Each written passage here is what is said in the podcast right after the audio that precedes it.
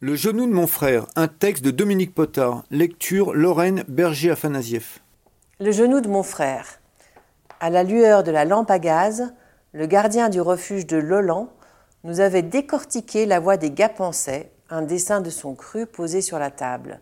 Une voie élégante, côté D, difficile, qui remonte le versant nord-ouest de la Rouille, 3085 mètres. Mon frère avait 17 ans, moi, 3 ans de moins. Le passage le plus dur, c'est là, avait-il dit, pointant du doigt le milieu de la face, du 4 sup 5. Mais il y a un bon piton. Devant notre infusion bien chaude dans l'ambiance feutrée du refuge, ce passage n'avait pas l'air bien méchant.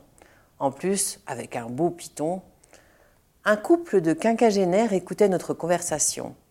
Eux qui envisageaient de gravir le lendemain la modeste cime du vallon semblaient impressionnés par notre programme, eut égard à notre jeune âge. La dame me regardait avec une sincère admiration, ce qui était très agréable.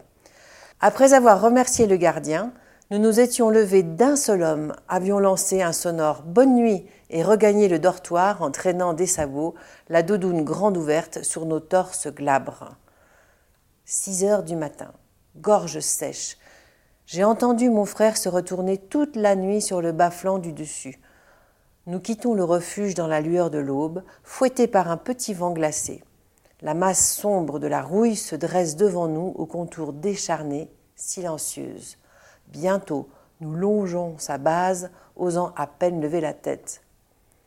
Ça va mieux ton genou? Mon frère se frotte la jambe avec une moue peu convaincue. Il a évoqué ce souci ce matin au petit déjeuner. Bah, avait dit le gardien avec un sourire en coin, la voie normale, c'est une belle course aussi. Nous longeons tellement la base de la face nord-ouest que nous finissons par la dépasser. Nous voici au pied du couloir des sorciers, départ de la voie normale. La gorge se dénoue un peu. Dix heures. La rouille rime avec trouille. Nous sommes accrochés à une paroi herbeuse et totalement pourris, incapables d'aller plus haut et très inquiets à l'idée de redescendre ce que nous venons de monter. Nos échanges verbaux se concentrent sur un sujet, savoir à quel prix, une fois en bas, nous allons revendre ce matériel qui nous sort par les yeux, cordes, pitons et autres mousquetons. 15 heures. Après une retraite miraculeuse et un long détour pour éviter de repasser au refuge, nous fonçons vers la vallée, les genoux de mon frère plus véloces que jamais. 16 heures. Nos pieds en surchauffe trempent dans l'eau glacée de l'Oule ou de l'Olan. Bêtement, nos regards se promènent sur les cimes qui ferment le Val Gaudémar, les bancs, le pic des Oupouyous, le pic des Bons Voisins.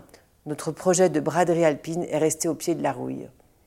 Le pic Jossel, me dit mon frère, c'est que du glacier. On pourrait essayer. Les alpinistes sont de grands enfants amnésiques.